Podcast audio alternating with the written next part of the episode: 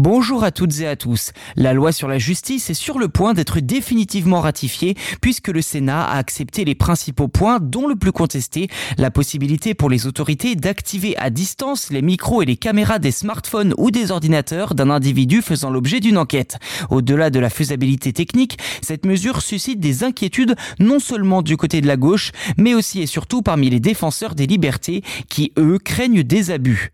Cette disposition spécifique de l'article 3 de la loi sur la justice permet d'espionner les communications d'un appareil à distance à l'insu de son propriétaire.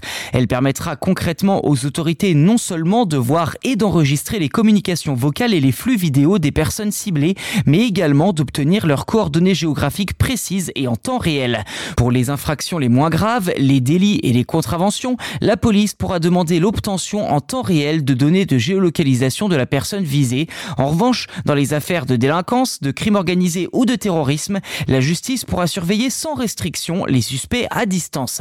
Bien qu'on puisse comprendre l'intérêt pour la justice d'obtenir de telles informations, on peut légitimement s'inquiéter de la possible mauvaise utilisation de ces nouveaux pouvoirs.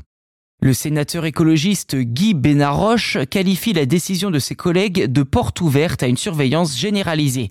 Le ministre de la Justice, Éric Dupont-Moretti, se veut moins alarmiste en soulignant que ces techniques sont déjà utilisées, mais qu'elles nécessitent la pose de dispositifs d'écoute, ce qui est beaucoup plus risqué pour les enquêteurs. Il rappelle également que la disposition est accompagnée de garanties importantes.